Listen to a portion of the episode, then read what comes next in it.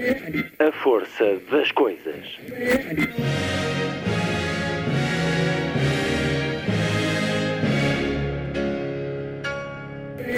Welcome to the 109th last night of the proms.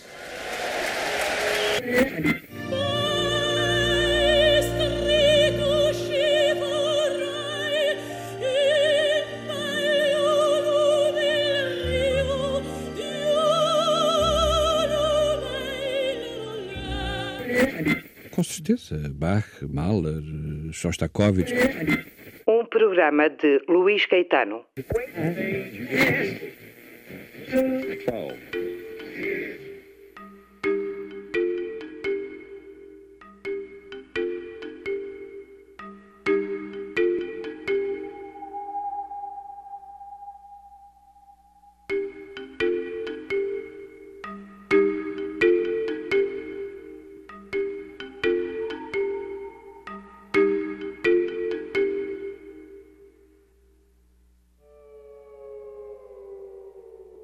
força das coisas. 20 anos. Desde o início. Um programa que se comprometeu a acompanhar e levar mais longe os encontros à volta dos livros. Nesta emissão percorro a Festa do Livro em Belém, num jardins habitualmente inacessíveis no Palácio Presidencial, uma iniciativa de Marcelo Rebelo de Sousa já com alguns anos. Se lhe for acessível, pode ainda deslocar-se hoje até às 22 horas e amanhã, ao longo do dia, há araucárias, roseirais, fontes e muitos livros para ver, alguma música também. Na emissão de hoje, em modo quase de improviso, percorro a Festa do Livro em Belém e converso com Sérgio Godinho, que acaba de publicar o livro 75 Canções, escrita com música onde há muita poesia. Vou também ao encontro de Luís Corte Real, que há 20 anos criou a editora Saída de Emergência, numa aposta de criatividade muito associada ao fantástico, e é também por aí que Luís Corte Real agora segue como autor.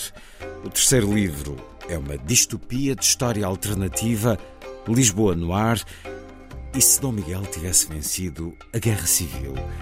A resposta aqui é uma capital maior que Nova York. Vou ainda ao encontro de um nome que marcou a rádio portuguesa, que lançou a canção E Depois do Adeus, na noite de 24 de abril, e que publica agora na âncora um livro cheio de memórias e de histórias. João Paulo Diniz é também meu convidado a propósito do livro Cuidado com os Cabelos Brancos. Igualmente resgatando uma vida que dava um filme, proponho-lhe a terminar ouvir Wilton Fonseca e Gonçalo Pereira Rosa sobre o livro Jornalista, Espião e Empresário. A vida aventureira de Luís Lupi nos corredores do Estado Novo. A vida de um impetuoso jornalista, criador da agência noticiosa Lusitânia, um fervoroso do Estado Novo ou apenas um sagaz negociante.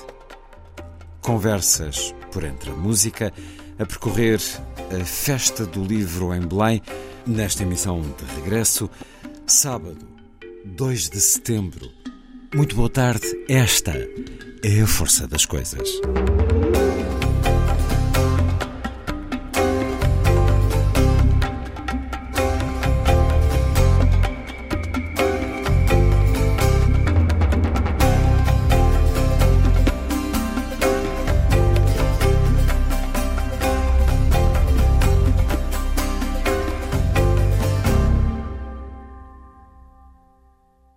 Praticamente em simultâneo, chegaram às livrarias 75 canções de Sérgio Godinho e letras de Caetano Veloso, o primeiro com a chancela Assírio e Alvim, o segundo, esta semana, pela Companhia das Letras, com a organização de Eucanã Ferraz, a celebração dos 80 anos de vida de Caetano Veloso, pela primeira vez, todas as letras de todas as suas músicas reunidas em livro.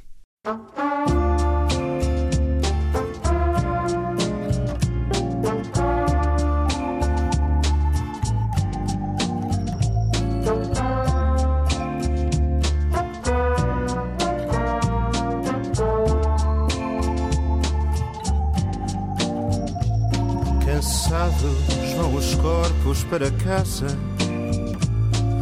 dos ritmos imitados de outra dança. A noite finge ser ainda uma criança de olhos na lua, com a sua cegueira da razão e do desejo. A noite é cega e as sombras de Lisboa são da cidade branca, escura face.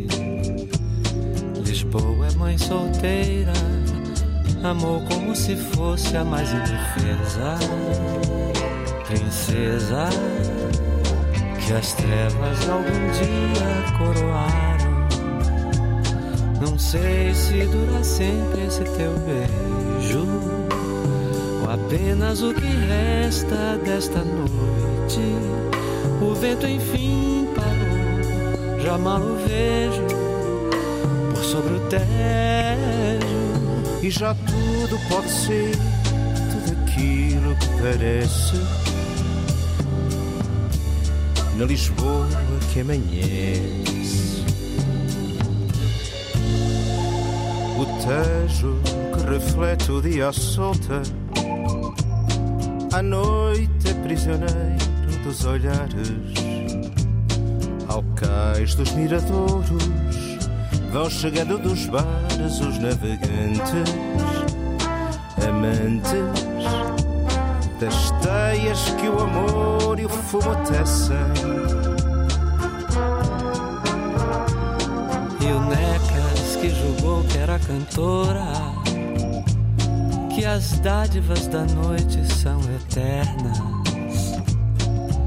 Mal chega a madrugada, tem que rapar as pernas para que o dia não traia de tristes que não foram nem males. Não sei se dura sempre esse teu beijo, ou apenas o que resta desta noite.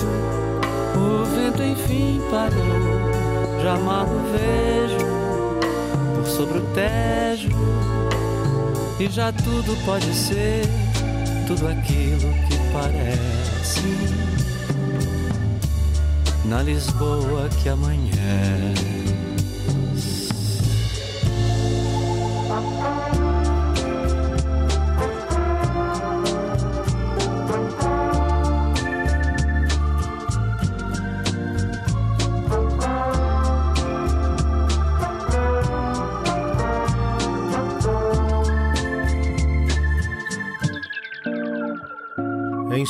Sonhos é sabido não se morre. Aliás, essa é a única vantagem. De após o vão trabalho, o povo ir de viagem ao sono fundo, fecundo, em glórias e terrores e aventuras. E há de quem acorda estremunhado, espreitando pela fresta a ver se é dia. Aí se as ansiedades ditam sentenças friamente ao ouvido, ruído que a noite a seu costume transfigura. Não sei se dura sempre esse teu beijo, ou apenas o que resta desta noite. O vento enfim parou, já mal o vejo por sobre o tejo, e já tudo pode ser tudo aquilo que parece na Lisboa que amanhece. Na Lisboa que amanhece. Na Lisboa que amanhece.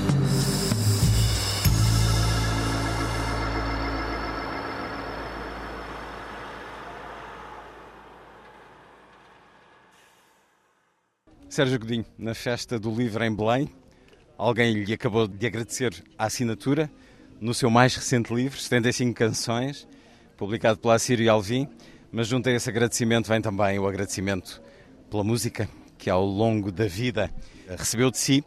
Podemos abrir em qualquer página estes 75 canções e é muito provável que uma canção da nossa vida nos uh, leve para momentos, mas é um livro feito das partituras e das letras e também. Das letras. Estão na partitura e estão separadas também. As letras que lidas são poemas, mas não é a mesma coisa porque são letras que nós adequamos a melodias, a ritmos, a tons. Se eu ler é terça-feira e a Feira do Ladra abre hoje às 5 da madrugada e a rapariga desce a escada 4 a 4, vai vender mágoas ao desbarato. Ora, isto é bonito e eu gostaria de ler este poema se ele não me evocasse tantas horas passadas a escutar essa extraordinária canção. Afinal, Sérgio Godinho, o que é que distingue uma letra de um poema? De facto, acho que podem ser todos poemas, uh, podem ser é, poemas bons ou poemas maus, porque eu não consigo encontrar uma linha divisória. Isso nem, se calhar porque não me interessa muito. Eu faço de facto uh, as minhas canções, já fiz muitas, aqui estão 75, mas tenho 350 ou coisa assim inscritas na SPA. Mas as minhas canções geralmente nascem de uma base musical e, e as letras quando existem, já se vão adequar a essa base musical. Isso é uma espécie de segredo de polichinelo, digamos, eh, das minhas canções, porque como as letras são fortes, pode-se crer que, que as letras que eu ponho poemas em música. Ora, muitas vezes é o contrário e a maior parte das vezes é o contrário. A música é de facto a respiração, a pulsação de tudo, não é? Uh, para mim. Embora tenha havido letras que tenham existido anteriores. A sem a música. Sem a música, mas são raras, são raras. E o Sérgio Godinho escreve poemas, escreve escrita sem música. E faço também, quer dizer, tenho o segundo livro de poemas, que aliás até está... Sangue por um Fio foi o primeiro. E o, o Sangue por um Fio foi o primeiro e o Palavras são Imagens são Palavras. Sobre o qual conversámos, que está aqui, edição Quetzal. Sim. No caso das 75 canções, que de facto é o livro, em termos de objeto, é o livro mais recente, é um, é, um, é digamos, um livro técnico, mas é comprado também por pessoas que não tocam, mas também é um bom instrumento, é um songbook, não é? É um, é livro que o Sérgio Godinho espera que seja para ganhar prática, ganhar som. Claro, porque tem, tem, tem as partituras, tem as letras, tem as cifras. Cifras são, para quem não saiba, as posições na guitarra, na viola as posições dos dedos. E, portanto, há muita gente que, mesmo até músicos que tocam comigo, que me dizem uh, que eu componho de uma maneira um bocado heterodoxa uh, e que não segundo, não by the book. e agora estamos aqui com, e agora temos aqui um songbook. Porque eu de facto sou um autodidata, eu sei pouco de música no sentido uh, solfejo. Do solfejo. E, e portanto, uh, eu sou.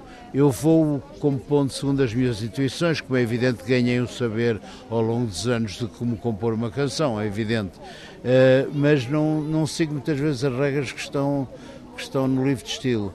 Uh, e, e, isso, os meus próprios músicos, que, que, sabem muitas vezes mais, e estou a falar, tenho conhecimento de pessoas como pianistas como, como ou como o Filipe Raposo, ou como o João Paulo Esteves da Silva que tocou comigo, ou como o Bernardo Sassetti que tocou comigo, que dizem, é pá, tu compôs de uma maneira pá, que eu não estava à espera, não estava à espera que isto ali fosse para, para.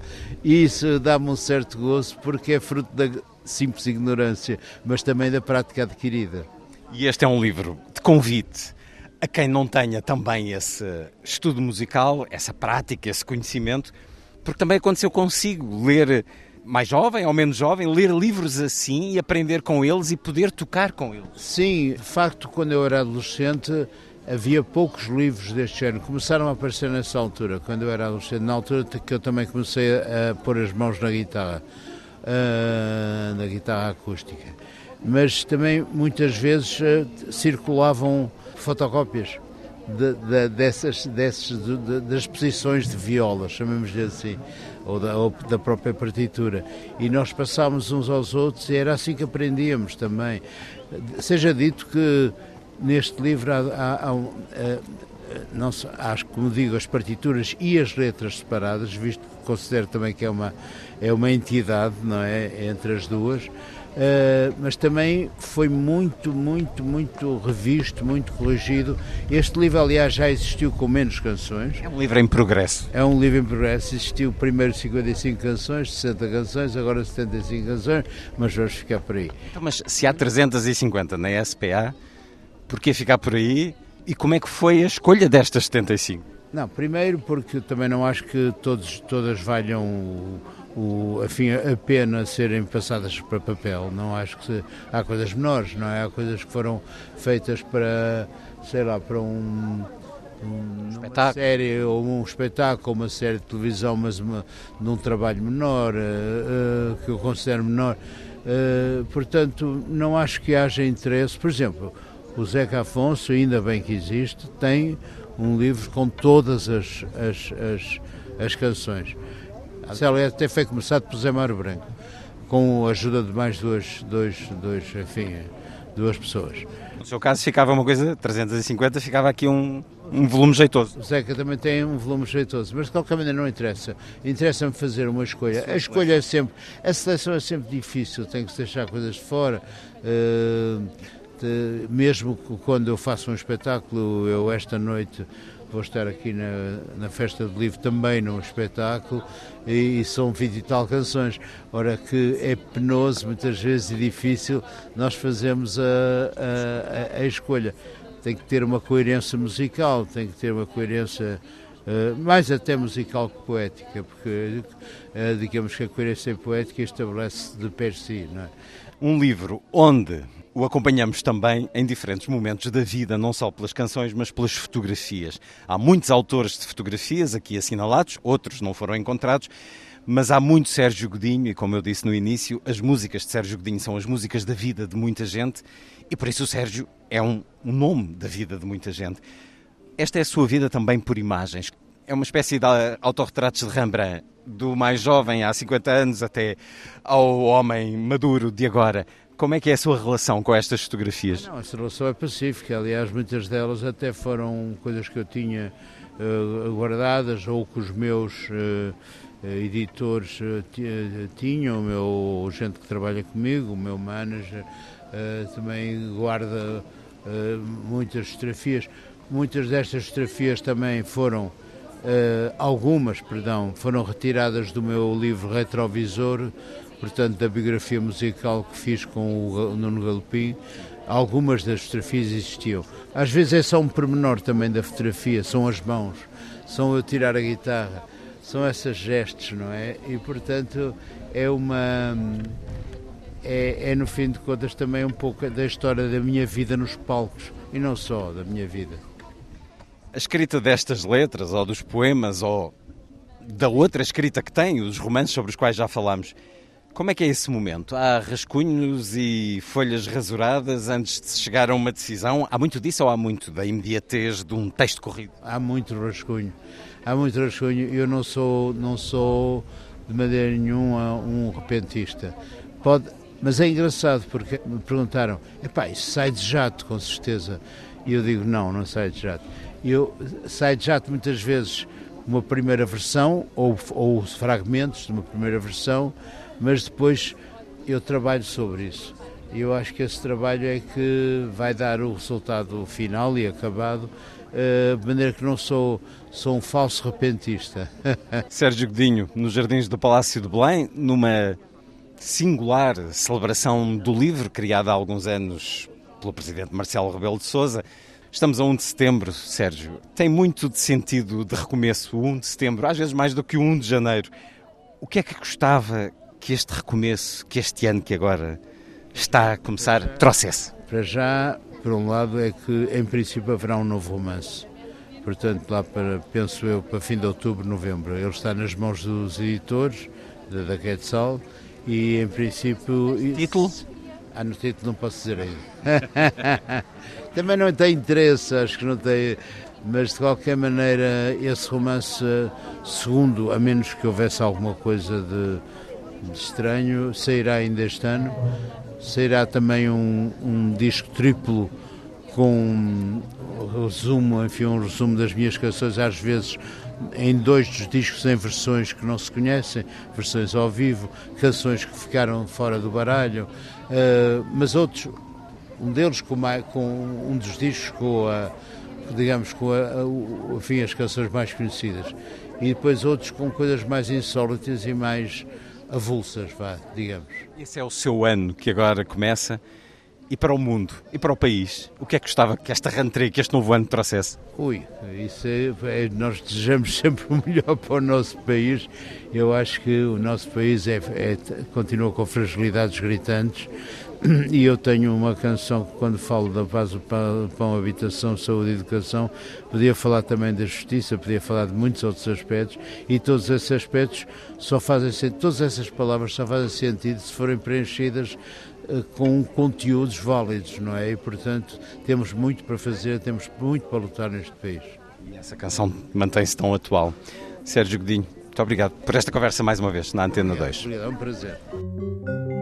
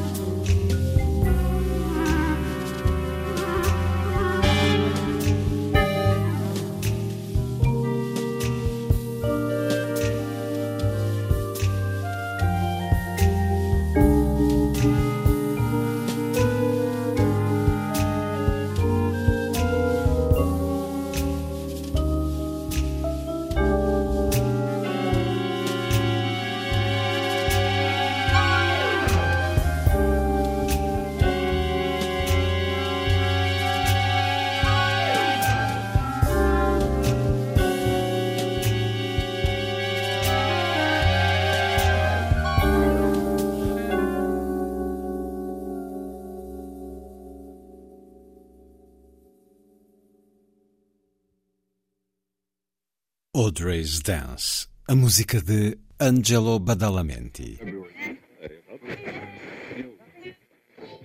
Bem-vindos, damas e cavalheiros, bem-vindos à Lisboa de 1928, a capital do maior império da história, unindo os reinos de Portugal, Espanha e Brasil, sob a regência serena e fidelíssima de Dom Miguel III. Recebe todos os visitantes de braços abertos. Aos que chegam de paquete, entrando pela foz do Tejo e que não podem deixar de se impressionar com o gigante de bronze erguido sobre as fundações do antigo farol do Bugio. É a estátua de Dom Miguel I, a cujos pés se deitam obedientes o leão inglês e a onça brasileira. Passando o momento do pai da nação, que derrotou o irmão traidor numa sangrenta guerra civil, entra-se no estuário do Tejo, com tantos navios como há estrelas no céu. Mas quem quer dar atenção aos navios provenientes dos quatro cantos do Império, se a cidade de Lisboa já arrebata os sentidos de todas as criaturas impressionáveis? O labirinto de belos arranha-céus com o qual apenas Nova Iorque pode competir. Mas sem lhe igualar a magnificência, a história e o charme, estende-se ao longo da paisagem. Também aos visitantes que chegam a Lisboa, instalados num dos muitos dirigíveis que cruzam os seus céus luminosos, vindos de toda a Península Ibérica, das colónias espalhadas pelos cinco continentes, das grandes cidades americanas ou das potências europeias, esses navios aéreos olham Lisboa de cima para baixo, como o Altíssimo faz, sempre que abençoa a capital do Quinto Império. E com que visão magistral são recebidos. E é assim que nós somos recebidos, neste fantasioso, delirante e apaixonante Lisboa no ar. O Ano Louco de 1928 é o romance de Luís Corte Real na chancela Saída de Emergência, que é a chancela nada e criada sob a sua idealização também há 20 anos. Lisboa no ar leva-nos para uma história alternativa. Ora, Robert Harris, em 1992, no livro Fatherland, perguntava-nos e dizia-nos como seria o mundo se os nazis tivessem ganho a guerra. Também Philip K. Dick o fez no Homem do Castelo Alto. Há um autor português, entre outros, Samuel Maia, que no início dos anos 40 escreveu a história do Império Português caso Dom Sebastião tivesse sobrevivido e vencido Alcácer Quibir. Ora, em 2023, Luís Corte Real dá-nos esta Lisboa espantosa, este império cuja capital eh, tem 10 milhões de habitantes, tem muitos arranha-céus, é uma Nova York do lado de cá do Atlântico, é uma sucessão de histórias interligadas, como é já habitual na escrita de Luís Corte Real. É um divertimento espetacular a fazer-nos lembrar entre Raymond Chandler e Sin City, também com algumas imagens, algum storyboard já criado para uma futura adaptação ao cinema. Ora então, Luís Corte Real, uh, dar vida, nova vida ao passado. Então, mas uh, porquê é que os absolutistas teriam dado semelhante rumo ao nosso país, mais do que os liberais, a ponto de, nessa nossa guerra civil, termos tido um destino tão diferente na sua imaginação, Luís Corte Real? Ora, viva Luís. Então, é assim, se nós analisarmos a, a nossa história real, uh, Dom Miguel devia ter ganho a Guerra Civil. Porquê? Ainda bem que a perdeu. Uh, não, eu não sou. Epá, não sou. É uma contradição isso, vamos sou, lá esclarecer. Não sou monárquico. Devia ter ganho, tinha três ou quatro vezes mais homens, mais soldados. Tinha o apoio da igreja, desde os párocos da aldeia, que diziam mal de Dom Pedro nas, nas homilias, até aos bispos, a, a, a, cúpula da igreja estava toda com Dom Miguel, que era mais conservador.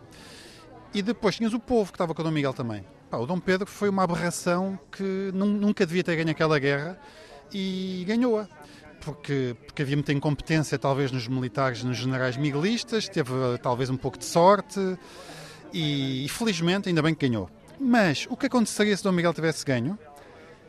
Num mundo onde existe o fantástico, porque neste né, Dom Miguel não teria ganho a guerra sem um segredo que vais descobrindo ao longo dos contos, que lhe permitiu não só derrotar o irmão Dom Pedro, que agora é conhecido como Dom Pedro o Traidor, permitiu-lhe recuperar o Brasil passado uns um, dois anos eh, de, de, de, ter derrotado o irmão. E anexar Espanha.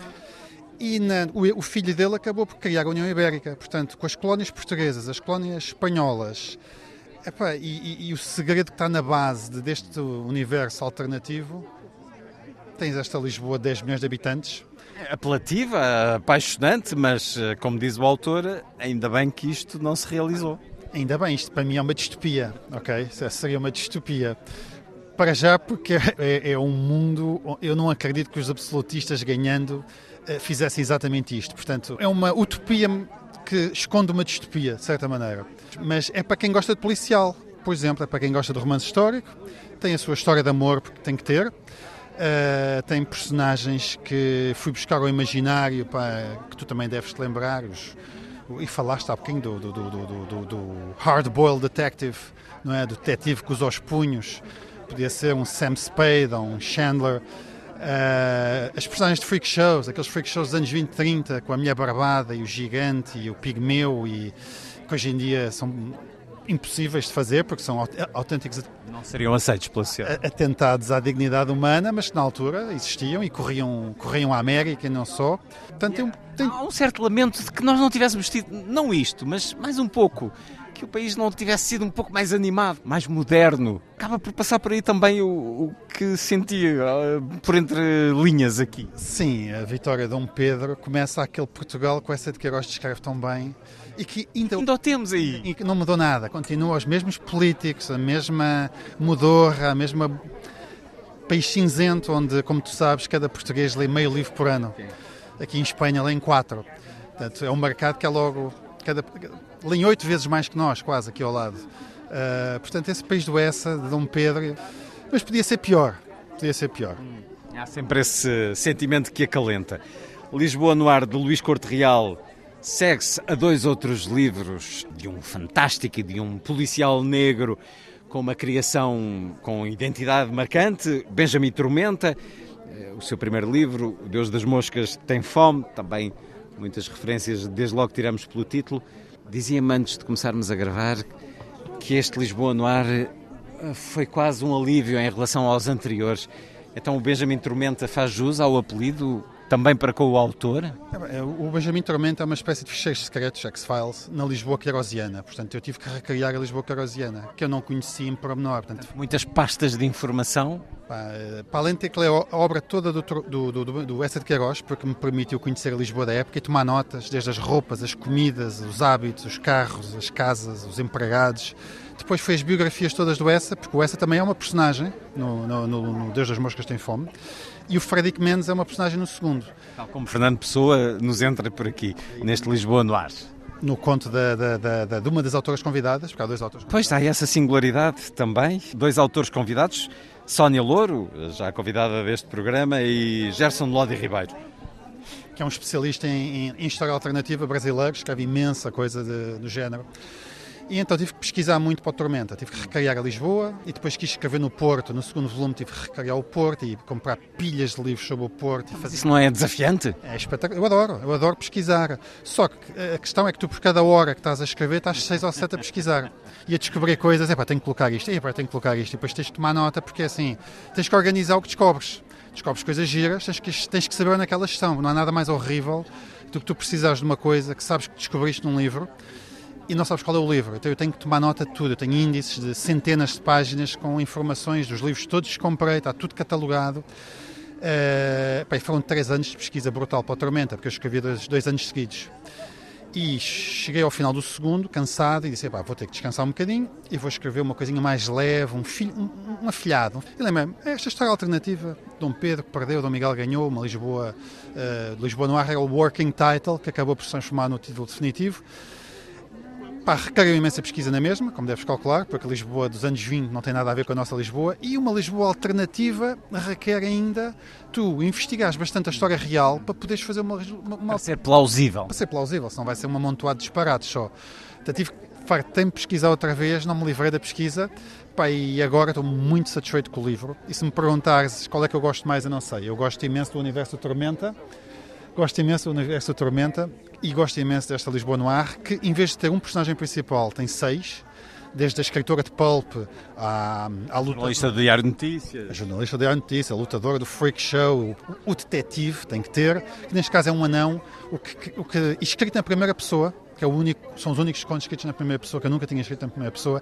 Pá, e diverti-me, pá, pá, adorei escrever na primeira pessoa, não me perguntes porquê, é libertador. Uh, e tem muito de mim aquela personagem, politicamente incorreta, pá, e digo-te, a mim sempre, ah, tem cuidado, porque ele é um bocadinho racista, ele é um bocadinho homofóbico, ele é um bocadinho. Ele é isso tudo, mas ele é um homem dos anos 20 do século passado, portanto era ele e toda a gente. Mas é um bom homem, é um, um tipo que tem um bom coração e que se sacrifica, portanto as leitoras femininas não se têm queixado, isso é importante, é porque as mulheres é que leem, como tu sabes, e estavam-me alguém a dizer, pá, mas isto é um livro para rapazes. Eu, pá, espero que não, porque as mulheres é que leem. Espero que seja um livro para rapazes. Apesar de todo este género, creio que é bem dividido. Não sei, mas estou a falar com um editor deste género e, portanto, estará na posse de dados bem mais fiáveis. Esse de cada português lê meio livro por ano é relativamente recente, foi dito há, há poucas horas, num encontro não muito longe de onde nos encontramos, os Jardins do Palácio de Belém, nesta Festa do Livro em Belém, onde este autor e editor apresenta Lisboa no ar, apresentou há pouco esse labor árduo, essa preparação difícil, junta-se à imaginação, à criatividade, mas os 20 anos a editar outros dentro da literatura fantástica, Luís Corte Real, lendo-os, sendo leitor antes também de, de ser editor, foi a grande preparação, a grande escola para chegar à escrita? Tive 40 anos à espera para escrever o meu livro. Não estou a exagerar. Eu, desde miúdo, o meu sonho era ser escritor. Pá, não era ser astronauta e futebolista, nunca foi coisa que me. O seu pai era escritor? Não, o meu pai escreveu algumas coisas uh, que não têm nada a ver com o que eu escrevo. Ele uh, escreve mais eh, coisas de não ficção, que, que, não são bem a minha, a minha onda, vá. E, e eu, durante muitos anos, sonhei em ser escritor Acabei por ser editor, que é uma espécie, é o caso mais parecido com ser escritor, e editas os outros. E quando editas autores nacionais que são originais, acabas até por ter um papel importante, porque tens que pedir alterações, tens que editar. Tens a saída de emergência apostou muito nos autores nacionais, depois de ir buscar muitos dos grandes de lá fora. Verdade, temos, temos alguns autores nacionais. Já lá vamos à editora que também quer falar disso. Esse desejo antigo, então, havia a consciência de que um dia chegaria mas só quando se sentisse preparado? Só avançou quando se sentiu preparado? É assim, eu tenho 49, portanto, eu devo ter começado a escrever a sério aos 46. Mas como eu leio desde miúdo, passam 40 anos a preparar-me. Por isso é que tu no Tormenta tu tens influências, todas aquelas influências que fui acumulando, a banda desenhada, do Edgar Jacobs, do Alan Moore, do Mike Minola, do Sin City, uh, dos X-Files, mas depois também da literatura toda, do, dos detetives, dos policiais que a minha avó me deu, a vampiro de bolso toda, uh, que ela comprava quando estava em Moçambique e depois trouxe com ela tudo. Uh, os romances históricos. É uma amálgama de influências. Uh, e, e, mais, eu não tive coragem de escrever um romance. Eu arranjei o pretexto de escrever contos que são. Depois abriu túneis entre eles. E depois interliguei-os todos e acaba por ser um romance em partes, mas são contos, porque eu nunca escrevi um romance naquela ótica de. Mentira, o segundo volume do Tormenta tem um conto que ocupa metade do livro.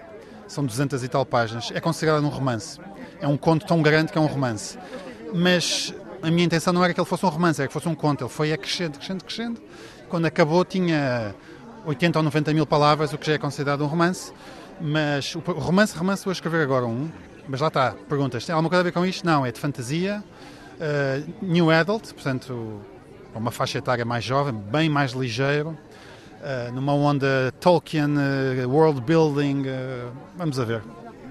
Portanto, jovem adulto, é o editor a saber também para onde vende só para nas tendências de mercado, porque este editor que se fez por si próprio, e fez, eu sou testemunha disso desde o primeiro momento, como editor pensa nos leitores, mas como escritor, queria eu perguntar-lhe se também pensa em primeiro lugar nos leitores. Agora, quando me fala desse jovem adulto, leva-me a pensar que sim. Mas foi assim com o Benjamin Tormenta e com este Lisboa no ar? Ou esqueceu-se momentaneamente das estratégias de chegar a um público comprador de livros? Assim, quando estou a comprar livros para, para a editora, penso nos leitores. Portanto, eu não posso publicar o que eu gosto, porque se eu publicar o que eu gosto, é um desastre. São vendas más. Com raras exceções. Sim, mas também as tem. Com raras Também tem livros de que gosta. Adoro George Martin e vendemos 200 eh, mil, portanto... Fez a editora, praticamente. Eh, no início, ajudou muito. Nora Roberts não sou muito fã, mas já vendemos uns 350 mil livros, não é? Uh, mas é um equilíbrio entre o que tu gostas e o que tens que publicar. O Benjamin Tormenta é o que eu gosto. Pá, eu se soubesse que só ia vender 100, eu, eu tinha Escrevia na mesma. Tinha escrito na mesma. Mesmo com essa tormenta toda. Toda. Eh, e- e- mas ele vendeu bem, vendeu bem, bem, bem para o nicho que é. Este, também, este Lisboa Noir também é o que eu gosto, mas acho que é muito mais fácil de ler, muito mais acessível, eh, é muito mais transversal. Uma pessoa que gosta de policial ou de romance histórico ou de, de, de- de- de histórias. pá, facilmente gosta de Lisboa Noir. O Tormenta, apesar de ter muitos leitores, não posso queixar, é muito nicho dentro do nicho. Podemos continuar a falar de nicho? Depois de George Martin Mas o e do George- Tolkien? O George Martin só vendeu porque saiu do nicho. Não é? Quando tu sais do nicho e vais para o mainstream, vendes bem. Agora, Não 90... deixa de ser uma literatura etiquetada como de fantástico. É esse o nicho. É, mas depois a série de televisão da HBO Deu uma ajuda-me brutal. atraiu os olhares do mainstream e o mainstream foi ler. Se o mainstream decidir ler Lisboa Noir, eu vendo 150 mil. Eh, e se calhar vão gostar de ler. O problema é como é que eu chamo essas 150 mil pessoas? Não consigo. A HBO, com uma das melhores séries de televisão de sempre, que bateu todos os recordes, seja de visualizações, seja de pirataria, seja de tudo, conseguiu atrair, pá, só em Portugal, imagina, nós, nós já punhamos o Martin no top, antes da série, já punhamos o Martin no top português, mas vendia 5 mil, que era brutal. Eh, hoje em dia o primeiro tem 60 e não sei quantos mil vendidos e o último, que é o décimo, tem mais de 80 mil. Pá, não é normal uma série de 10 volumes vender 80 mil no, no- no décimo. Não é nada normal. Luís Corte Real, autor de Lisboa Noir, O Ano Louco de 1928, a edição Saída de Emergência, a editora criada há 20 anos. Converso com um colega de faculdade, de turma, de comunicação social. Elas, já nos conhecemos há mais de 30 anos por causa disso. Comunicação social, segue-se jornalismo ou publicidade. O Luís seguiu publicidade, assim foi durante 10 anos. Até que um dia tenho essa memória, crio uma editora à saída de emergência, logo quase no início, quase que me pede o favor de receber em estúdio um senhor, George R. R. Martin, e lá vai ele ao estúdio, em vez de ir eu ter com ele. Imagine-se o que, entretanto, o tempo mudou nas coisas. Já não seria assim. Não seria assim, certamente. Luís Corte Real criou a saída de emergência com o seu irmão, entretanto, a, a, apenas em seu nome. O que é que o levou, depois de 10 anos de publicidade, a lançar-se nesse mundo estranho da edição, Luís Corte Real? Olha, deixa-me só fazer aqui um, andar dois passos para trás. Eu lembro quando fui para a faculdade, era só putos estúpidos, não sabia o que é que queriam, e depois estava lá um tipo que já ia de fatinho, já preparavas as tuas pastinhas e recortavas tudo, e assim, este, este vai ser jornalista de certeza, ali ninguém tinha dúvida, tu ias ser jornalista. Pronto. Ah, então, 10 anos de publicidade e a editora porquê? Então, 10 anos de publicidade, pá, muitos giros, deu para, olha, deu para ganhar uns prémios, deu para ganhar um Eurobest em que fui a Londres recebê-lo e, conheci, e depois fui a uma livraria, queria um livro de fantasia, porque em Portugal não havia livros de fantasia, e eu não tinha editora, nem sonhava ter editora, e vou a uma livraria, à secção de fantasia, que são secções com dezenas de milhares de livros, estou lá uma hora de gatas à procura de livros e estrago um que tem uma capa horrível, que não sei porque é que o trouxe, era o George Martin, quando era absolutamente desconhecido. Li-o, fiquei viciado, comprei Já as crónicas de Fogo e Gelo? já as crónicas de gelo, mas ele só tinha dois. Depois escreveu o terceiro, mandei vir o terceiro. E só depois é que criei a editora. E depois a gente quis-me vender o Martin. E eu disse, "Epá, eu conheço, mas isto não vai vender cá, e é muito grande, e eu tinha que dividir os livros, não posso publicar isso, daqui a um ano diz-me alguma coisa. E ela, passado um ano, manda-me outro e-mail, uma gente espanhola. Uma mina de ouro que lhe estava a ser oferecida constantemente. Alguém podia ter agarrado, mas o tempo foi passando. Naquela altura tu só sabias que era um minador se tivesse uma bola de cristal. Mas acabámos por comprar, dividimos os livros, publicámos, fizemos um bom trabalho, foi aos tops e de repente deu-se um milagre e, pá, e, e realmente e estamos à espera que ele publique o próximo. eh, entusiasticamente acredito que ele. Estamos à espera, eh, milhões de leitores em todo o mundo. Há 10 anos. Eu até me recordo que vocês publicaram dois volumes juntos, venderam, ou pelo menos a certa altura vendiam dois volumes reunidos, não era? Nós fazíamos uma coisa que hoje em dia já não é. Vocês partiam o livro ao meio. Não, nós tínhamos que os partir porque se não partíssemos, cada livro tinha mil e tal páginas e. e Mas houve uma altura em que venderam dois, os dois primeiros volumes juntos, num plástico. Num plástico. Uma, uma ação de marketing pá, espetacular, que hoje em dia seria proibida, porque tens a lei de preço fixo. Nós, tu compravas o primeiro volume e tinhas uma badana. Recortavas a badana, preenchias a badana, enviavas para a editora, a editora enviava para a tua casa outro primeiro volume, para tu ofereceres a um amigo. Mas isso é, isso é curioso. É- Isso é- hoje não era permitido isso. Não é permitido porque um livro que sai durante dois anos não pode ter descontos. Nós estávamos a dar um desconto de 100%. O que nos permitiu duplicar a base de leitores. E como nós sabíamos que quem lia aquele primeiro de certeza absoluta que li ao segundo, porque aquilo é absolutamente viciante, é impossível pegar e, e largar. Pá, realmente nós conseguimos um boost brutal de vendas. Eu tinha gente, lembro do Mário Moura, saudoso Mário Moura da, da Pergaminho, que me dizia, punha as mãos na cabeça, coçava a cabeça, mas como é que tu não perdes dinheiro com isso? Eu assim, ó oh, oh, Mário, eu, para já, porque eu estou a oferecer um livro que me custa, que eu consigo absorver com a margem no primeiro. E depois eu tenho a certeza que quem, quem receber o primeiro de borla vai comprar os outros nove. Pá, eu acho que sim. Eu acho que vendi dezenas de milhares de livros à conta daqueles livros que ofereci. Foi uma editora que entrou com criatividade e é curioso uh, falar de Mário Moura porque foi também sempre um homem muito criativo e as longas entrevistas que lhe fiz, uh, as histórias são mais que muitas, mas a, a saída de emergência teve sempre essa criatividade vinda de pessoas que não tinham experiência no meio, o que talvez explique. Trouxeram depois os autores mais vendáveis, portanto, a aposta forte no negócio, a Nora Roberts, outros que não são assim tão vendáveis, mas que uh, têm o tal nicho, um Irving Yalom, uh, uh, vários outros agora que não me recordo nesse início, e em pouco tempo a tentativa de criar uma comunidade do fantástico, inclusive através da revista Bang, que também foi pouco tempo depois do início da editora. Um caminho muito estruturado, muito feito, que curiosamente não teve imitadores. Ou estarei enganado? É assim, nós começámos há 20 anos, como tu dizes há pouco, e o mercado era completamente diferente. É preciso ver que há 20 anos não havia nem grupos estrangeiros cá, nem grupos portugueses. Não existia Leia, não existia Porta Editora. Existia uma Asa que estava falida, existia uma Don Quixote que estava falida, existia uma Livros do Brasil que estava falida, uma Europa América que estava falida. E, e, e, depois nós começamos, com capas, tudo com capas muito feias, uh, pá, Times in Roman 12, cor vermelha, em cima de uma foto de baixa resolução. Podia ser uma capa, eu lembro-me de ver capas assim. E, pá, e nós, eu vinha com a criatividade do mercado publicitário, que, é, que era super profissional, com, com designs e com uma exigência brutal, e isso foi uma lufada de ar fresco.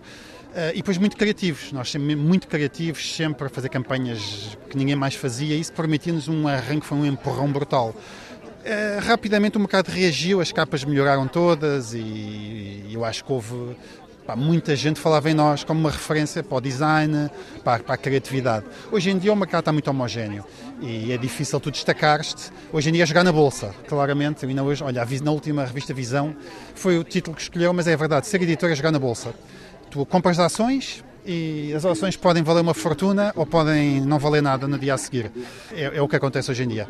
Porque não podes quer dizer, olha, só vou publicar livros bons. Ah, tá, vais à falência se vais publicar livros bons. Mas com os leitores que a saída de emergência já conquistou, há um curto prazo, há um médio prazo assegurado ou a luta tem que ser mesmo diária? A luta é diária porque os, os, os leitores não são fiéis à editora.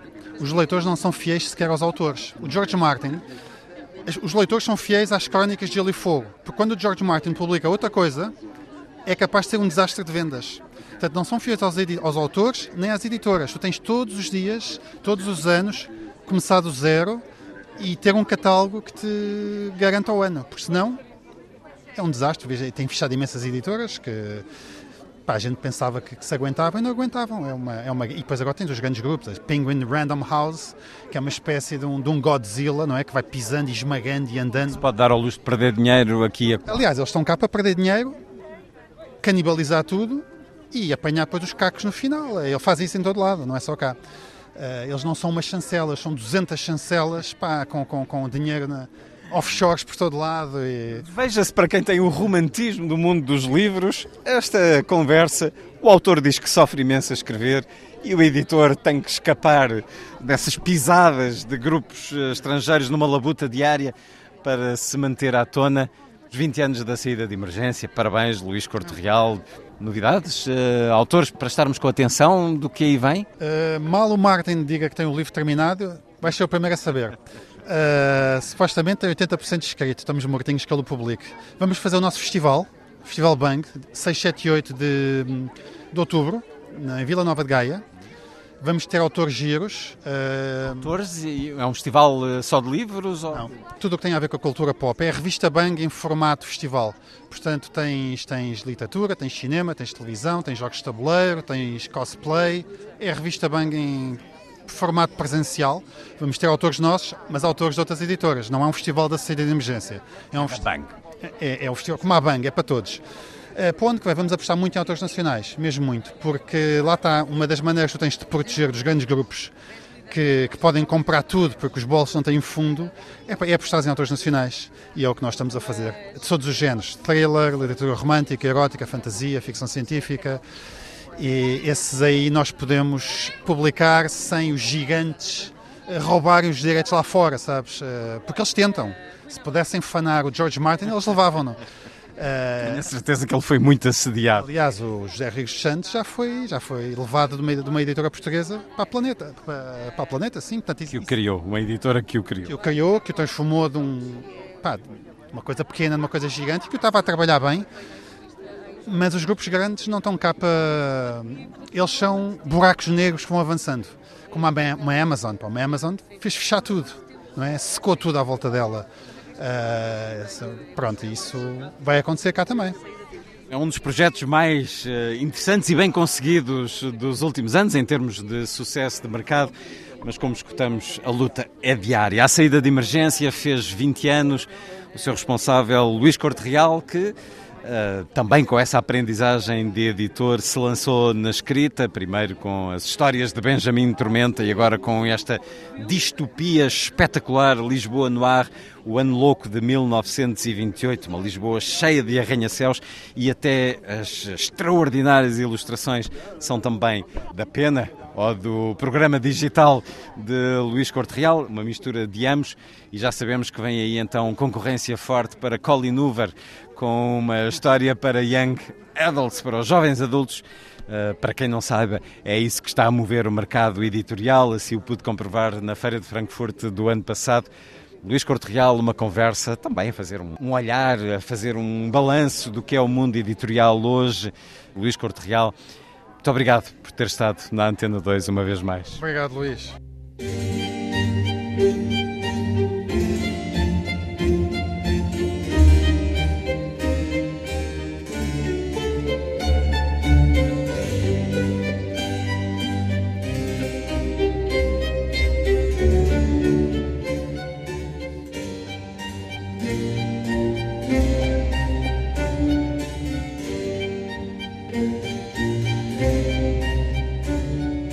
A força das coisas.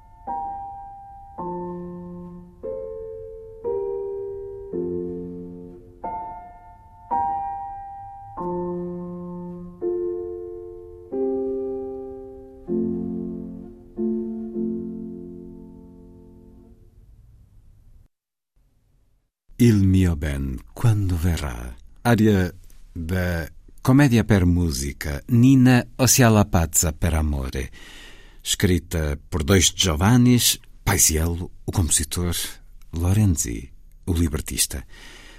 As interpretações de Cecilia Bartoli com o pianista Georgi Fischer.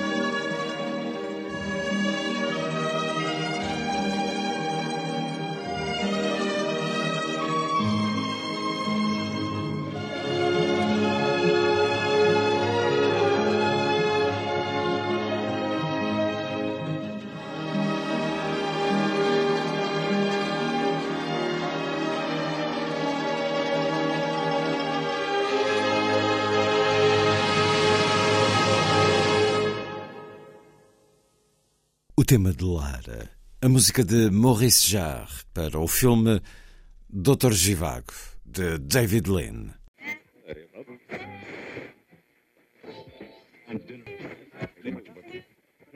Ao longo da minha vida, tenho tido a sorte de deparar com pessoas que muito me ensinaram. Profissionalmente falando, um dos casos mais marcantes aconteceu nesse tempo da rádio peninsular durante a década de 60. Numa bela manhã chegou ao aeroporto de Lisboa o ator Omar Sharif, em pleno auge do filme Doutor Givago que o próprio protagonizava. Não será exagero dizer que o aeroporto quase parou para espreitar o ator. Parece que estou a ver Omar Sharif, bem disposto e sorridente perante os microfones, as máquinas fotográficas e a câmara da televisão que havia ao tempo a da RTP e dezenas de meninas, funcionárias do aeroporto, a catrapiscarem o galã que distribuía sorrisos do alto do seu metro e noventa. De repente chegou Maria Leonor, uma mulher de baixa estatura, com o microfone na mão e gravadora tiracolo em serviço para a RTP. Aproximando-se do ator, perguntou-lhe em inglês: Desculpe, você não é o Omar Sharif? Yes, respondeu o ator num tom algo arrogante. E foi então que, para surpresa de todos, Maria Leonor pegou-lhe na mão e disse-lhe em bom português: Então anda cá, filho. Logo a seguir, a grande jornalista e repórter voltou à língua inglesa para dialogar com o ator e dizer-lhe que iríamos falar com ele durante uns minutos. Is it okay for you? Ok, ok, retorquiu ele. A expressão iríamos tem a ver com um facto muito simples.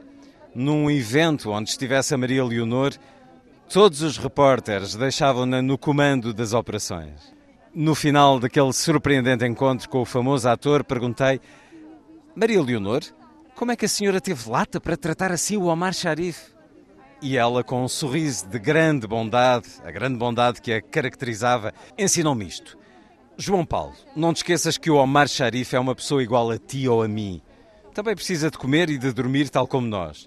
Ele é muito famoso, mas é preciso colocá-lo no seu lugar. É só isso. É um certo, é um momento, é uma pequena história, mas que nos conta muito de um tempo e que encontramos num livro carregado dessas histórias e dessas memórias. O livro de João Paulo Diniz tem por título Cuidado com os Cabelos Brancos, a edição Âncora. É o seu primeiro livro, julgava que não, mas acabou de me corrigir e informar disso. João Paulo Diniz, bem-vindo à Antena 2, à rádio, que tem tanto a ver consigo, que tem tanto de si. Muito obrigado. Muito obrigado, eu é que tenho muito gosto e compro-me agradecer a gentileza e a disponibilidade para termos aqui dois minutos de conversa, dois dedos de conversa.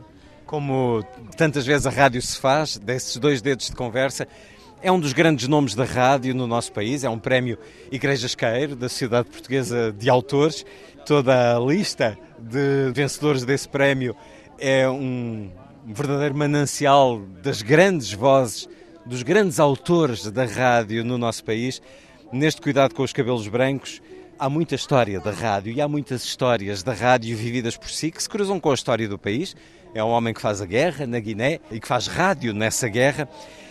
Quem se dedica à rádio, como é o seu caso, durante toda uma vida, alguma vez a rádio é possível sair de dentro de si?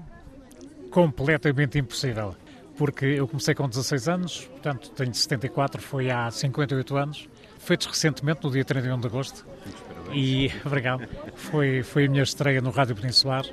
E, e na verdade hum, eu acho que a rádio continua uh, e continuará a ser o grande meio de comunicação, porque uh, temos a televisão, uh, com, com, todo o impacto que é não só o som, mas também a, a, a excitação da imagem, Uh, temos os jornais, claro que sim, uh, uh, trazem as fotos, trazem os acontecimentos com fotos do que acontece do outro lado do mundo, se for o caso, e, e portanto torna isso também muito atraente. A rádio tem essa vantagem de ser portátil. Nós podemos estar no duche a ouvir rádio, podemos estar a conduzir e a ouvir rádio, e portanto a rádio tem essa portabilidade que mais nenhum outro meio de comunicação tem. E depois incorpora-se muito na própria vida pessoal, porque não precisamos de uma equipa e de uma regi e de um caminhão de exteriores, acaba por se entranhar. Foi assim consigo? Foi, foi comigo dessa forma. Uh, há pouco estava a ler aí um excerto do meu livro, essa passagem com a Maria Leonor. Uh, a Maria Leonor foi uma das pessoas com quem eu muito aprendi, uh, como foi o caso dessa história com o Omar Sharif no auge do filme Doutor Givago, não é? O aeroporto parou, as meninas todas, o Omar Sharif, que era o galã da altura, não é? A rádio tem, tem acho que tem sempre uh, uma simpatia muito grande por parte das pessoas. Acho que não há ninguém que não ouça rádio todos os dias, nem que seja 5 minutos ou 10. Uh, a rádio é, é, uma companhia extraordinária. E o João Paulo Diniz, que conheceu alguns períodos áureos de popularidade da rádio, assiste ainda a este regresso à rádio que são os próprios podcasts que muitas pessoas apreciam e escutam, que é uma forma de rádio. A rádio adapta-se a qualquer aparelho e estamos agora com essa rádio via computador, com essa rádio em que se escolhe um programa, uma emissão própria. O senhor sabe muito da rádio, inclusive fez na RTP Memória uma série de programas trazendo essa história da rádio, que para si nasce com a Rádio Peninsular aos 16 anos. Foi uma paixão à primeira vista? Queria mesmo fazer rádio ou foi um daqueles encontros que marcou toda uma vida?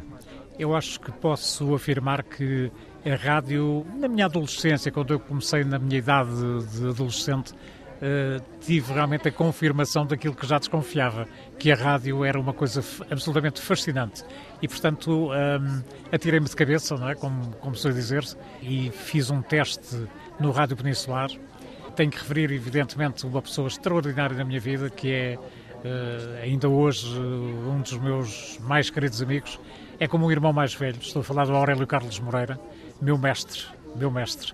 E, e portanto foi na Rádio Peninsular que eu comecei, o Aurélio estava lá, fui fazer testes para um programa que havia que era a voz do Casa Pia, o técnico que gravou ouviu, gostou da minha voz e chamou a atenção do Aurélio, olha aquele miúdo que esteve aí no outro dia e tal, quando quiseres tenho a gravação dele, pá, naturalmente era giro para o, para o teu programa que era o Passatempo Juvenil. E o Aurélio ouviu, gostou, comunicou comigo e e eu passei a viver uh, os meus dias na rádio. Lembro-me que uh, os meus pais têm diziam: oh, filho, vê lá, uh, não achas que é melhor levares um, um, um divanzinho, um sofá-cama lá para a rádio? Porque eu passava lá os dias. para quê? Para ver como é que os outros mais velhos faziam para aprender com eles, para pôr dúvidas sobre determinadas coisas, sem perturbar, enfim, o, eh, o seu trabalho, como é lógico. Mas isso foi, foi realmente uma, uma situação muito importante para mim. E percebi que realmente a rádio era uma paixão. Em relação a essa série que fiz na RTP Memória, no ar a história da rádio em Portugal, foi, foi muito interessante porque hum, permitiu Uh, ter um convidado central, o programa tinha esse formato, um convidado central em estúdio e depois várias reportagens feitas pela Anabela da Mata. Uh, esses convidados Começámos logo com o maior, com o mestre de todos nós, que era o Artur Agostinho, uh, e depois eh, passou por lá toda a gente, uh, meu Deus, a, a Dora Maria, o António Sala, uh, enfim, toda a gente. E outros nomes porventura menos conhecidos do grande público, mas possibilitando dessa forma o resgate ao esquecimento de muitas histórias da rádio. E a rádio, enfim, estou a falar com alguém que deu saída para o 25 de Abril, lançando a canção E Depois do Adeus, de Paulo de Carvalho. O senhor que fez rádio até durante a sua guerra, a guerra em que esteve colocado na Guiné. Fale-nos desse período. Eu era de engenharias, portanto fui colocado no batalhão de engenharia, nos arredores de Bissau, e um dia fui chamado ao comandante. E o comandante apresentou-me a um tal Capitão Carvalho, que era o Hotel Sarava de Carvalho. E ele disse-me: já deves ter ouvido aí, há o programa das Forças Armadas, que era um programa de rádio com três edições diárias, à hora do almoço do meio-dia a uma, à hora de jantar das seis às sete e também na última hora de cada dia, das 11 à meia-noite. Que eram conhecidos com, os programas como PIFAs, era isso? Sim, era PFA, de Programa das Forças Armadas, e portanto a alcunha, eh, enfim, o nickname era uh, o PIFAS. Vamos ouvir o PIFAS. Não só entre a população militar, mas também entre a população civil. Uh, foi uma experiência fascinante. No fundo, estive a exercer a minha atividade profissional como programa de entretenimento para os militares. Aquilo não era nada de dizer, ah, vamos matar o inimigo e vamos para a guerra. Não, nada disso, zero. Mas também acompanhou missões. Uh, sim, uh, uma ou outra, sim. Um, uh, o Pifas tinha, obviamente, uma equipa, não é? E, repórteres, executores. Foi lá que construí também uma série de amizades que ainda hoje perduram. Houve uma altura em que o então capitão António Ramalhianes foi comandar o, o Pifas. E nós, quando o vimos assim com aquele ar sisoso dele, ficámos assim a pensar: epá estamos tramados com este homem, que este é, parece ser de poucos sorrisos. Revelou-se uma pessoa absolutamente fantástica, extraordinária. Julgo que teremos coincidido ainda durante algum tempo na RDP. João Paulo Diniz, que atravessou várias estações dos emissores reunidos, a essa rádio peninsular inicial, mas eh, RDP e à rádio comercial, onde teve também funções diretivas, mas o seu gosto foi sempre o do estar perante o microfone, e são muitas dessas histórias que estão aqui reunidas, com grandes encontros que teve, e dá-nos também algumas imagens. Conversamos aqui nos Jardins do Palácio de Belém, nesta festa do livro uh, proposta por outro presidente, Marcelo Rebelo de Sousa, onde João Paulo Diniz apresenta então este seu primeiro livro, Cuidado com os Cabelos Brancos, dizia eu, com muitos encontros. Por exemplo, aqui nos mostra o seu encontro com Lula da Silva, ainda o sindicalista, que o foi durante muitos anos, candidato à presidência, derrotado durante alguns anos, e diz que serviu de tradutor. Conte-nos essa história. Eh, foi em Roma, eh, estava o Lula e, e portanto, eu fui lá para uh, entrevistar o Lula.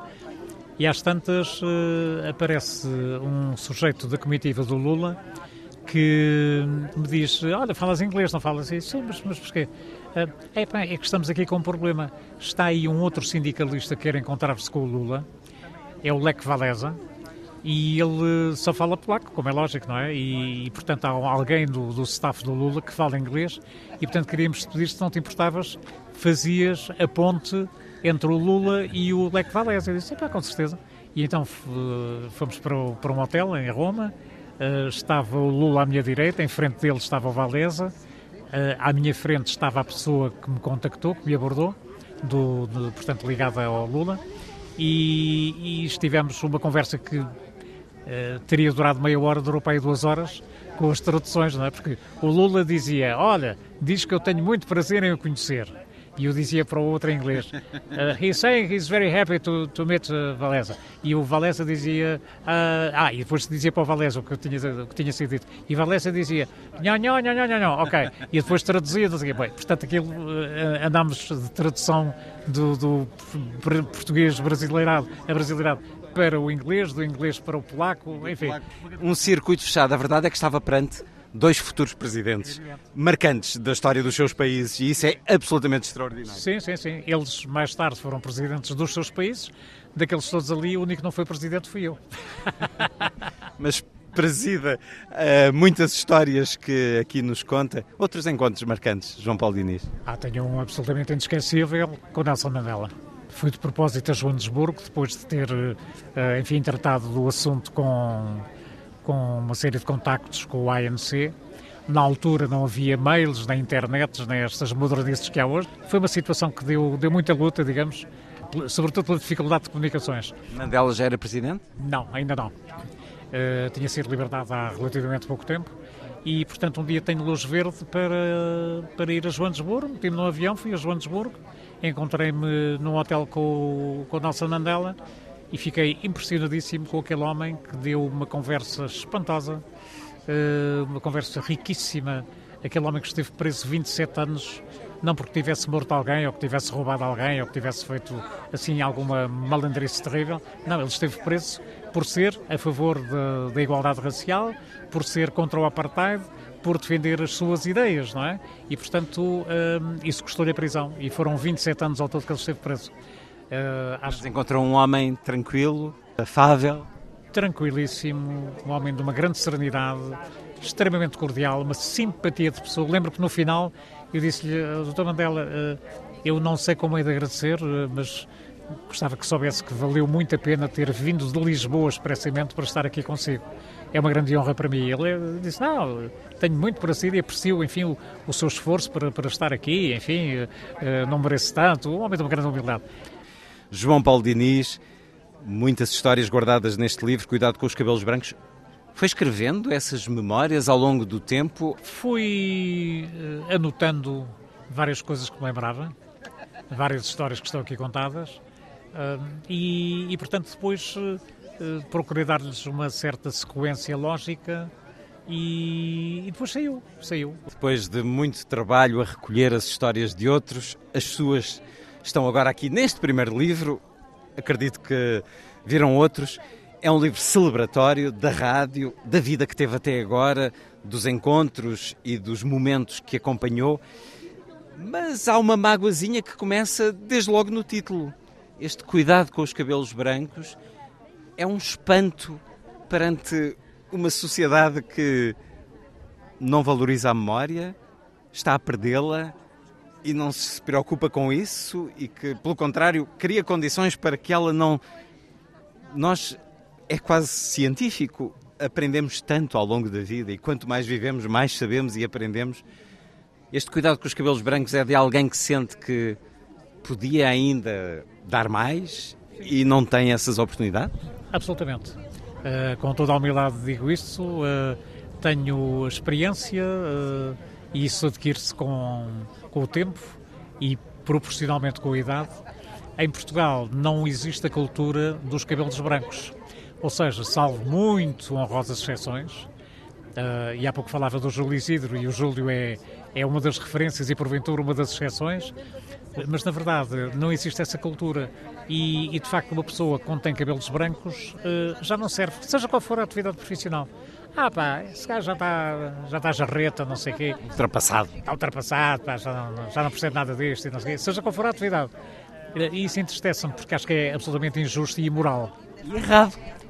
Isso em contraste com o que eu aprendi uh, em Inglaterra, eu estive seis anos na BBC, foi a minha universidade, como eu gosto de dizer. A BBC foi a minha universidade. Foram seis anos absolutamente fantásticos que, que vivi lá. O que eu aprendi, meu Deus, eu fui para lá convencido que já sabia quase tudo.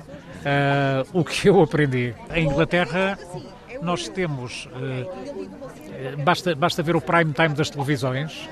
Normalmente, a BBC, a Sky News e não só. Uh, as principais cadeias televisivas, não apenas em relação a, Londres, mas também ao Reino Unido, mas também nos Estados Unidos, no Canadá, essa cultura anglófona que, que ultrapassou fronteiras, as pessoas têm cabelos brancos e são respeitadíssimas. Mesclando a, a veterania com a juventude, porque é assim que deve ser. Claro que sim.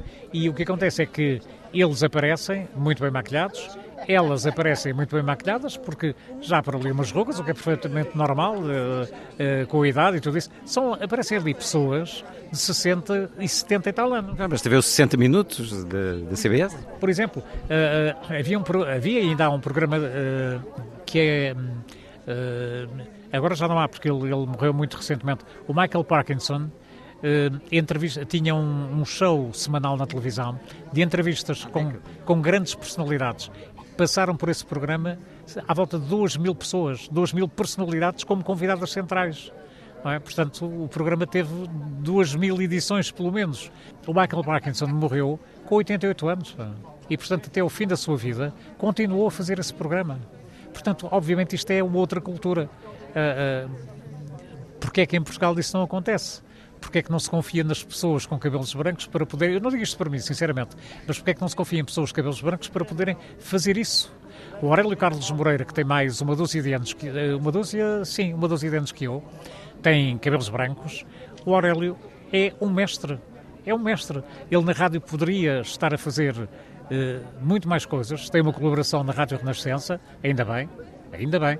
Uh, mas o Aurélio poderia estar a fazer mais coisas, poderia estar a ensinar uh, aos mais jovens que estão com aquela sede de fazer rádio e não sei o quê, ensinar como é que se faz e, muito em especial, como é que não se faz ou como é que não se deve fazer.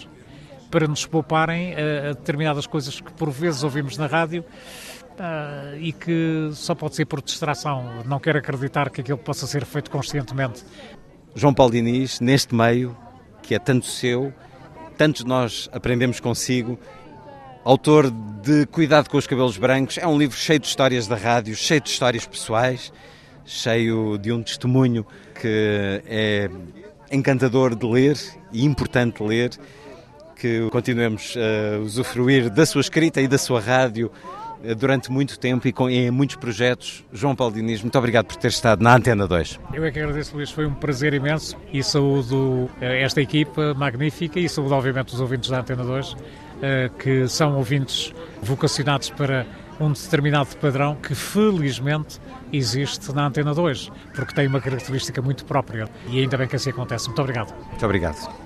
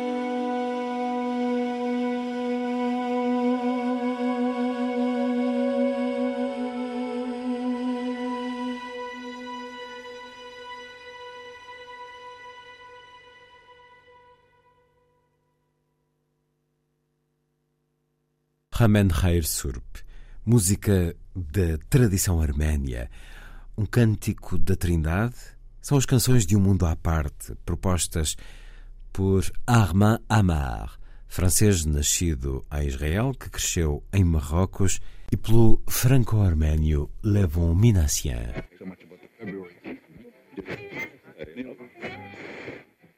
Entre os anos 40 e os anos 60, o jornalista Luís Caldeira Lupi, fundador da agência Lusitânia, foi uma figura marcante na sociedade lisboeta.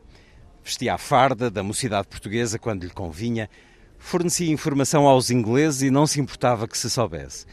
Proclamava publicamente o seu desprezo por comunistas e fascistas, nacionais ou estrangeiros, mas não olhava a cores políticas quando a questão eram os negócios. Quer fosse a venda de aviões aos nacionalistas espanhóis, o fornecimento de fotografias ao regime de Hitler ou burlas de pequena dimensão. Recebia no seu escritório, em pleno chiado, figuras como Marcelo Caetano, o núncio apostólico, diversas personalidades duras do Estado Novo, africanistas, diplomatas e jornalistas.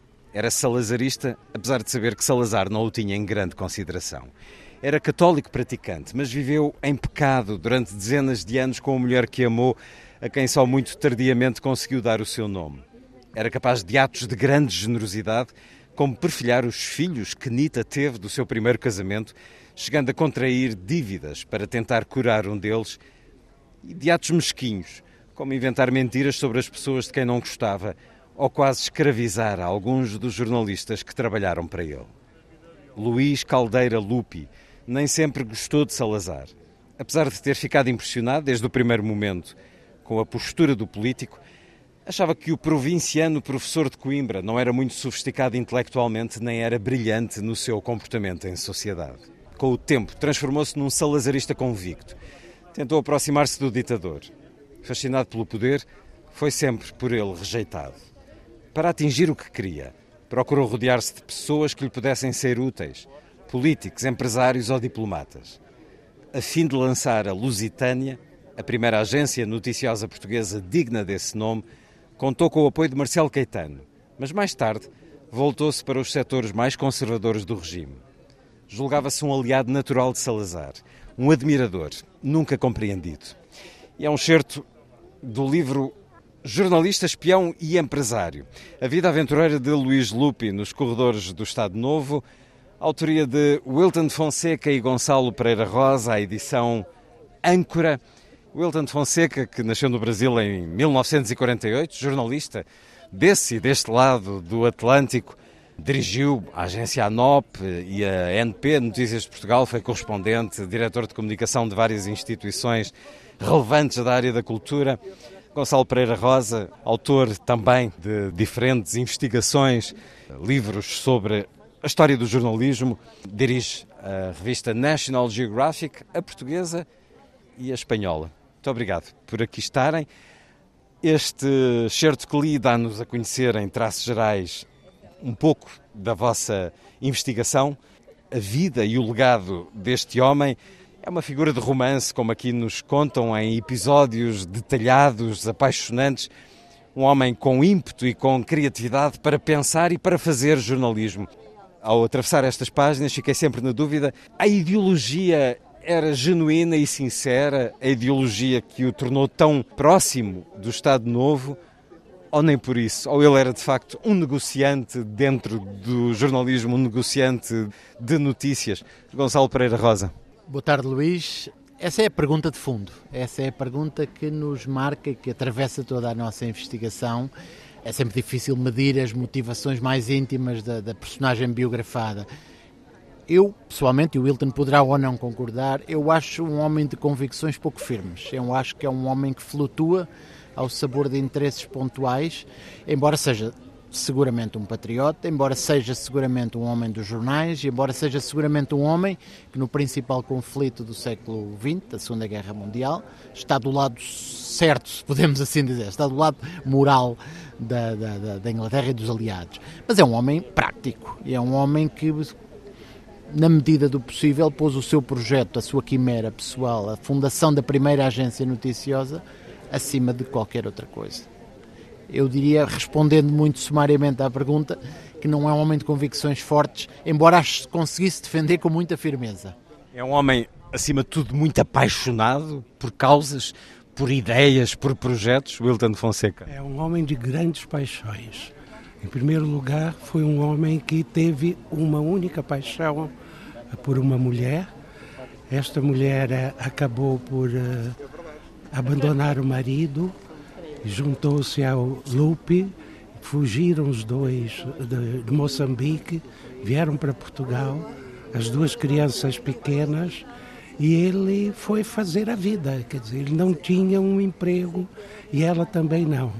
Ela, no entanto, era uma mulher de mil talentos.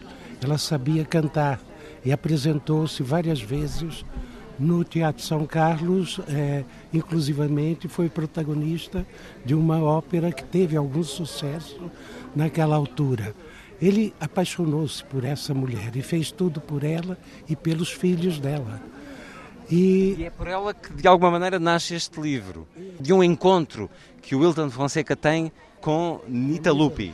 A Nita Lupi procurou-me um dia, uh, com um grande dossiê nas mãos, a dizer que queria reabilitar a memória do marido. Ele já tinha morrido nessa altura. Isso foi em 1979 e tal. O Wilton estava na NP ou na ANOP? Estava na agência NP. Naquele momento eu não pude fazer nada com aquele material. Era daqueles dias que nas redações está tudo louco, não havia ninguém para fazer eh, nada. Eu guardei aquele material durante algum tempo e é, dois anos depois eu fui procurar a senhora e ela pôs à minha disposição um grande baú onde ela tinha toda a documentação do marido. Do, e é, eu, a partir desse, desse, dessa documentação, fiz um primeiro livro, uma primeira história da Lusitânia. É, que ela leu, gostou muito, apreciou muito, mas aquilo era muito pouco, eu achei que era muito pouco. Daí surgiram mais três livros com material sobre Lusitânia, que eu fiz juntamente com os jornalistas é, Mário de Carvalho e é, Antônio Santos Gomes. Finalmente, eu achei que era a altura de rever toda a, a vida do Lupe, então, nesta altura, contei com a inestimável colaboração do Gonçalo é um mais nestas andanças. Há uma história que se faz pelos média, pelo jornalismo e que estava por trabalhar. Apresente-nos a história dessa agência criada por Luís Lupe. O Luís Lupe teve como imagem as agências noticiosas estrangeiras. Ele era correspondente da Associated Press e da Reuters. Exatamente, ele foi correspondente dessas agências todas e sempre achou que Portugal devia ter uma agência para se firmar eh, internacionalmente como uma potência noticiosa, porque tinha o Brasil, porque tinha as colônias, tinha é, muita informação para distribuir e consumir. E ele só conseguiu fazer isso com o auxílio do Marcelo Caetano. O Lupe pôs nisso a grande paixão da sua vida. Além da, da Anitta, a outra grande paixão dele foi a existência de uma agência noticiosa. Essa agência tinha aspectos modernos. Por exemplo, foi a primeira agência a ter um livro de estilo em Portugal. É, antes de qualquer outra, outro órgão de comunicação social, ele fez um, uma um livro de estilo. Que... Replicando alguns aspectos das agências internacionais que ele conhecia. É, fez isso replicando um bocado os livros de estilo da Associated Press. Mas ao mesmo tempo que ele tinha esses rasgos muito modernos e até ousados, tinha outros rasgos completamente retrógrados e, e, e, e reacionários mesmo, não é? Porque é, é, defendia o, o, Estado Novo, defendia várias coisas. Ele não se coibia a, a censurar as notícias dentro da agência, mas é, teoricamente a agência era uma coisa que era objetiva e não tinha nenhuma conotação política. Bem, se contou com o apoio de Marcelo Caetano e vivia em Portugal no Estado Novo e era difícil que fosse de outra maneira porque toda a imprensa era censurada e controlada. Qual é o destino da Lusitânia? Como é que acaba? A Lusitânia acaba depois do 25 de abril. Nesta altura havia duas agências portuguesas, a Lusitânia e a ANI, eram ambas eh, privadas, e o Estado decide, depois do 25 de abril, com a nacionalização da banca e tudo eh, tudo que aconteceu, o Estado decide acabar com essas duas agências que não tinham condições financeiras de prosperar e então funda a agência NOP, que foi a antecessora da atual Lusa. Depois temos aqui a vida de um homem que dava um filme em muitos aspectos, aventureiro e espião, um perfil deste lado de cinema da vida de uh, Luís Lupi, Gonçalo Pereira Rosa. Bom, Lupi, como tantos contemporâneos, vive uma época irrepetível. Vive uma época de conflitos mundiais onde é difícil ser neutro. Uh, vive a Guerra Civil Espanhola e, envolve-se ativamente, inclusivamente uh, ao serviço de uma agência anglófona. Tem uma liberdade de movimentos que muitos dos colegas da, do resto da imprensa não têm, e, portanto, é um homem que vai lá fora, vê mundo, percebe como é feito o noticiário e é um homem que, que, que, não tem problema, como eu dizia há pouco, em escolher lados. Uh, a Segunda Guerra Mundial apanha-o noutro contexto, mas onde ele, uma vez mais, é acusado de desfiar dentro do Diário de Notícias um gabinete privado de apoio dos serviços secretos ingleses.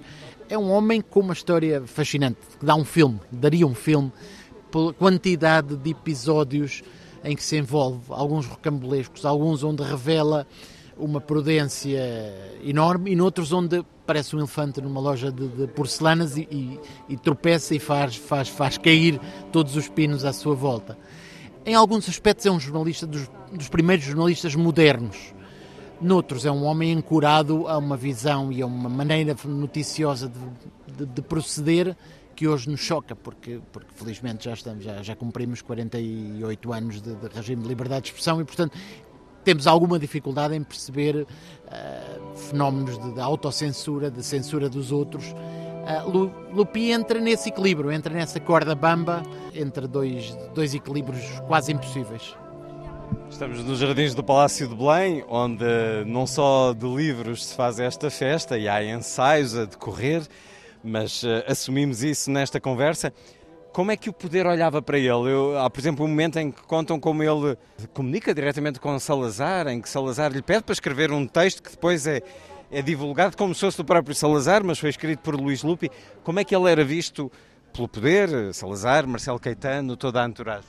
É muito curioso porque essas duas grandes figuras, esses dois presidentes de Conselho, têm, se nós tivéssemos uma curva de, de, variação, têm curvas de variação completamente diferentes na relação com, com o Luís Lupi. Salazar desconfia dele desde o início.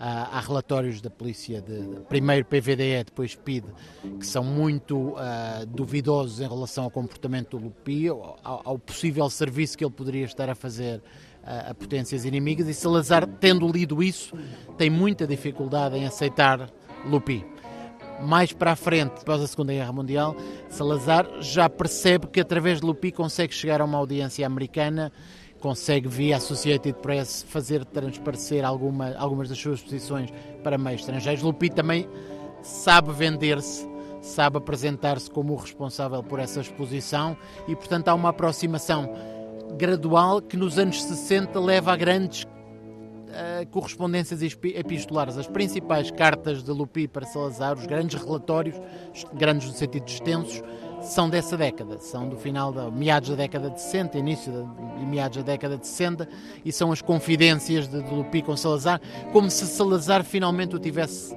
aceite e as reservas iniciais dos anos 30 se tivessem esbatido. Marcelo é um bocadinho a curva contrária. Começa muito próximo de Lupi, vê que através de Lupi talvez consiga criar um modelo que, como o Helena há pouco dizia, poderá ser complementar ao modelo das outras potências coloniais e a informação, Marcelo é dos primeiros a perceber que a informação é um pilar fundamental para unir esses pontos de Salazar precisou dessa aprendizagem e, pelos vistos, uh, Luís Lupi contribuiu para isso. Luís Lupi, é, parece-me evidente, se há uma conclusão do livro, é que Lupi é um agente dessa, dessa, dessa, dessa mudança, dessa mudança e da própria aceitação de um princípio uh, de que após a Segunda Guerra Mundial, Portugal tem também uma batalha a travar na esfera da informação. Não é só nos campos de batalha, não é só na esfera da diplomacia, mas na batalha da informação e de fazer chegar informação que seja favorável aos interesses do país, há uma batalha a travar com as grandes agências internacionais. E Lupi é um peão nesse jogo e um peão com alguma importância. É impossível apresentar tudo o que de aventuroso e de relevante historicamente nos oferece este livro. Uh, Luís Lupe, jornalista, espião e empresário. Falemos desse final de vida. Ele vai para Madrid a seguir à Revolução. É lá que morre em 1977. Morre como opositor do regime democrático? Sem dúvida. Morre radicalíssimo. A, fazer fé em algumas das últimas cartas, morre como um reacionário, do mais reacionário, inclusive com, com correspondência eh, dirigida, por exemplo, ao Almirante Américo Tomás, incitando-o a combater o regime de saída de 25 de Abril. Há uma radicalização nele, provavelmente por ter perdido tudo também, que me parece evidente. Luís Lupe, jornalista espião e empresário do Bulletin Fonseca e Gonçalo Pereira Rosa, a edição Âncora. Eu presumo que a colaboração se vai manter para novos projetos, porque o resultado foi extremamente eh, conseguido e porque está também uh, no vosso gosto, no vosso prazer, esse jornalismo sobre o próprio jornalismo, essa escrita sobre o passado, a história do jornalismo no nosso país. Estiveram ambos nesta festa do livro em Belém. Muito obrigado por terem estado na Antena 2. Muito obrigado, nós.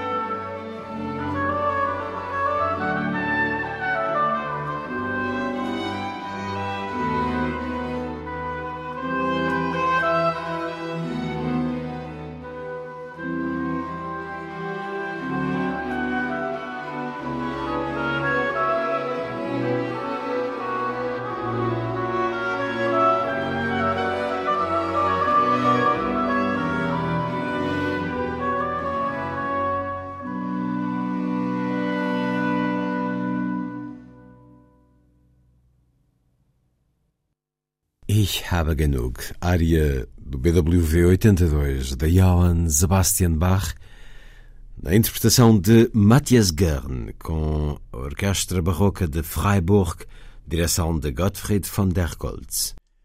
A força das coisas. 20 anos. A levar mais longe os livros e os encontros à volta deles.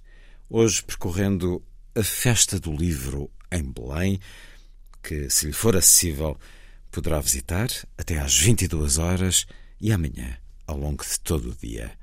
Assim, obrigado por estar com a rádio. Bom dia, bom fim de semana.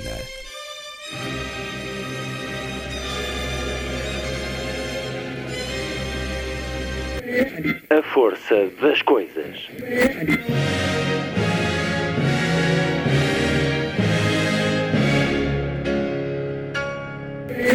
Welcome to the 109th last night of the proms.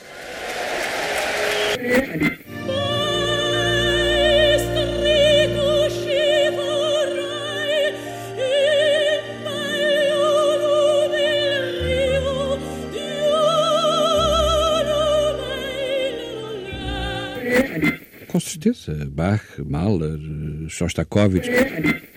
Programa de Luís Caetano. twelve,